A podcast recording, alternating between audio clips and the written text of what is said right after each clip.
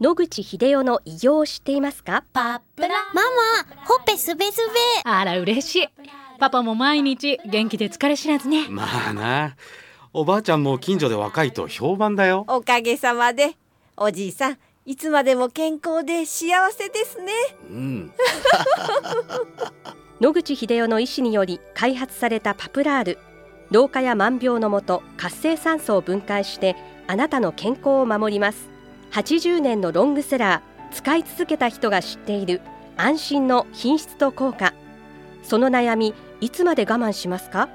お問い合わせは東洋厚生製薬所または武蔵野製薬へ。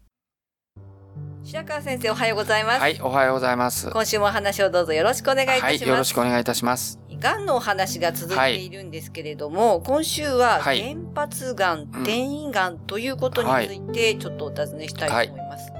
原発っていうのは、えー最初にそこで起こったってことですね。例えば肝臓の中に最初に癌が起こったと。これに対して転移癌というのは、よそで起こった癌が転移してくるってことですね。したがって転移性肝臓癌と言います。先ほどの原発の癌は原発性肝臓癌ってことですね。したがって、この2つは最後に肝臓癌という名前がつきますが、全然違います。例えば、原発性の肝臓がんの原因の8割9割はウイルスですね。したがって肝臓がんっていうのはウイルス性肝炎、肝硬変、肝臓がんというこの定式に従って、まあほぼ進んでくると言われてますので、ウイルスが引っ張ってがんまで持っていくと。こういうことですね。一方、転移性の肝臓がんは胃とか大腸とかから転移してくると。ウイルスも関係してないし、肝臓の中に全然違う組織である胃とか大腸由来の細胞が曲がりして済んでしまうと。こういうことですね。原発性の肝臓がんの治療と転移性肝臓がんの治療も違ってくると。こういうふうになりますので、自分のがんがあった場合、原発性何々がんなのか、転移性何々がんなのか、そこのところを区別しないと、治療が全然違ってしまいますので、まずそこを押さえていただくと、こういうことになると思います。はい。先生、あの、もう転移をしているがんが見つかった場合っていうのは、転移先を治すのか、原発のところを治すのか、どちらの順番ってなってるんですか？はい。原発性の場合は、原発を治すのはこれは簡単ですね。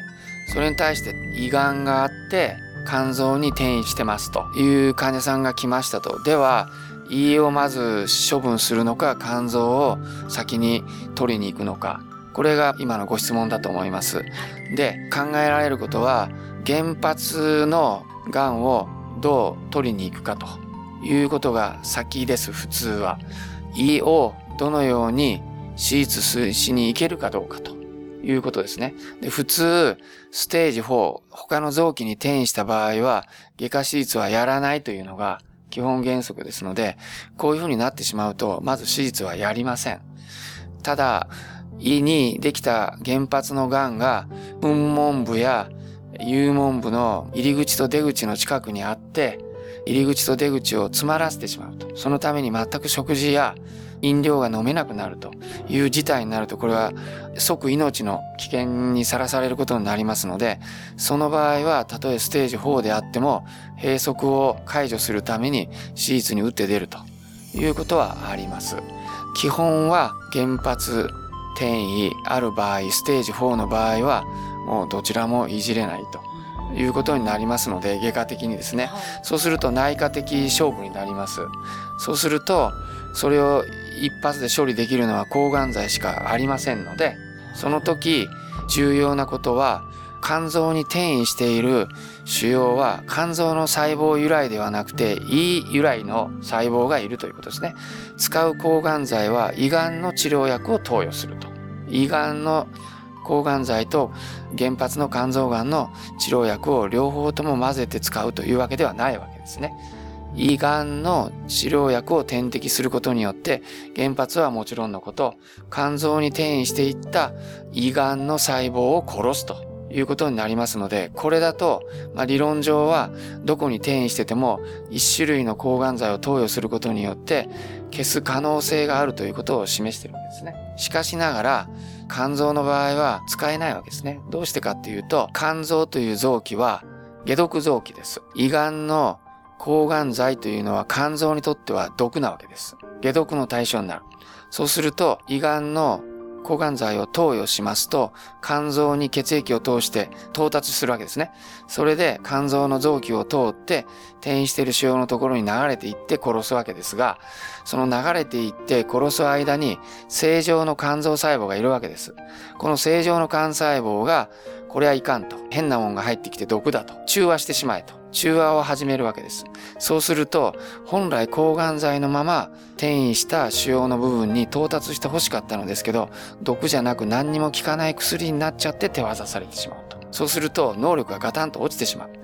それともう一つは、胃と肝臓とは臓器の組織が違いますので、同じ薬を投与しても、浸透度、中へ入っていく能力が違います。胃がんは胃がん、肝臓がんは肝臓がん、脳腫瘍は脳腫瘍というふうに違う薬を使わざるを得ないわけですね。だから、転移した時に胃がんの薬を使えば理論上転移した胃がんの部分に到達できれば殺せるんだけれども 10g の胃がんの薬を投与すれば 10g 全部胃の中に入るけれども肝臓の場合は 1g しか入らないとそういうようなことが起こるわけです。